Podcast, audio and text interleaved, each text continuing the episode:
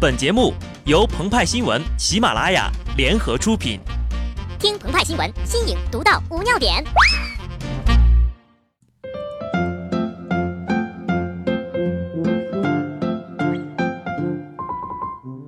本文章转自澎湃新闻、澎湃联播，听众朋友们，大家好，我是机智的小布。在神奇的大自然里，鸟类一直是昆虫的天敌。正如我们有“螳螂捕蝉，黄雀在后”这样的成语。但有一些昆虫，它们在漫长的进化史中进化出了庞大的身躯、致命的毒液。十九世纪，德国自然主义女学者梅里安在南美观察到一只巨大的蜘蛛，捕获的猎物竟然是一只鸟。她把这一幕画了下来，并将其命名为“捕鸟蛛”，一直沿用至今。慢慢的呀，人们发现捕鸟蛛的毒液具有治疗老年痴呆症、癫痫等病的功效，因此。这些年来，人们开始人工养殖捕鸟蛛，中国就是养殖捕鸟蛛的主要国家。但是，近来人们发觉呀，这种体长可达到三十厘米的可怕生物，有一部分疑似已经逃离出养殖基地，在野外疯狂的进化。它们能够吐出长达万米的巨网，猎物同样还是各种各样的鸟类。这种生物的贪婪无厌令人吃惊，我们将其命名为。捕鸟蛛。国庆期间，护鸟志愿者在天津、唐山两地巡查，发现两大片非法捕鸟区域，累计拆除鸟网两万余米，解救活鸟近三千只，挂网死鸟五千多只，其中不乏国家重点保护野生动物。志愿者说，现场的捕鸟网都是由尼龙细线制成，被挂在竹竿或树枝上。鸟一旦飞入，就被细小的网眼缠住，难以逃脱。即使它们没有受伤，也常因为挂在上面几小时被饿死或者渴死。现场小鸟死伤情况之惨烈，观者无不叹息愤恨。全球候鸟迁徙路线中有三条在中国境内，其中两条途经天津滨海湿地，是东亚至澳大利亚迁徙通道上的重要迁徒停歇和觅食地。也是大量水鸟的越冬地。如今呢，因为这些王海的出现，天津成了候鸟的葬身地。六号，记者拨打天津林业局举报电话，工作人员表示对此案并不知情。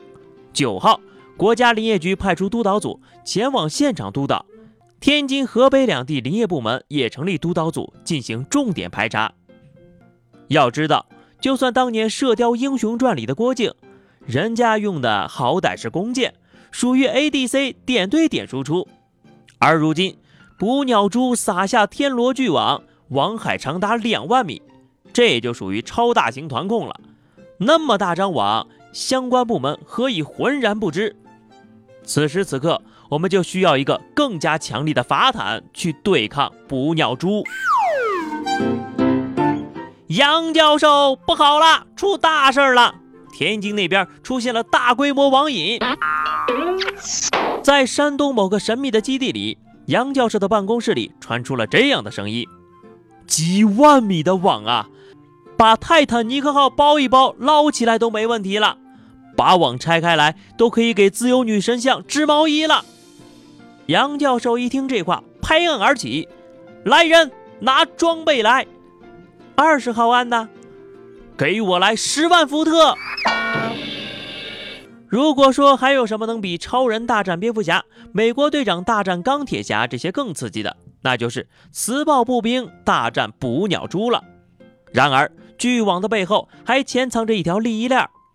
山东捕鸟网作坊里，由于生意太好，很多人买新机器，二十四小时织网。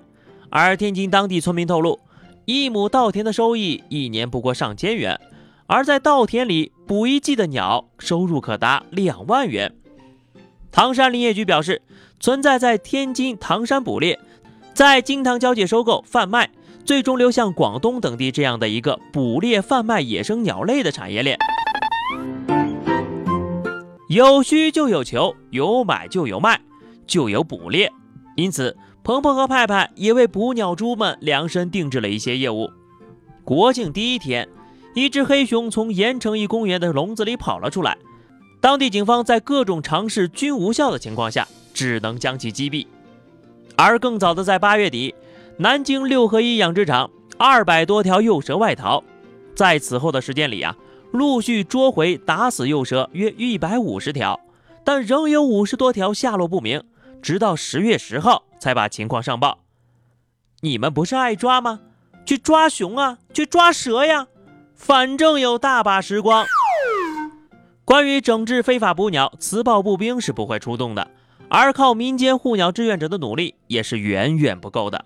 相关部门呢，应该从偷捕、贩卖、购买等全方位进行监督和保护，不要让黄雀在后再多出些不必要的人类天敌。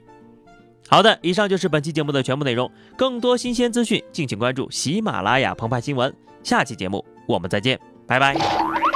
Thank you.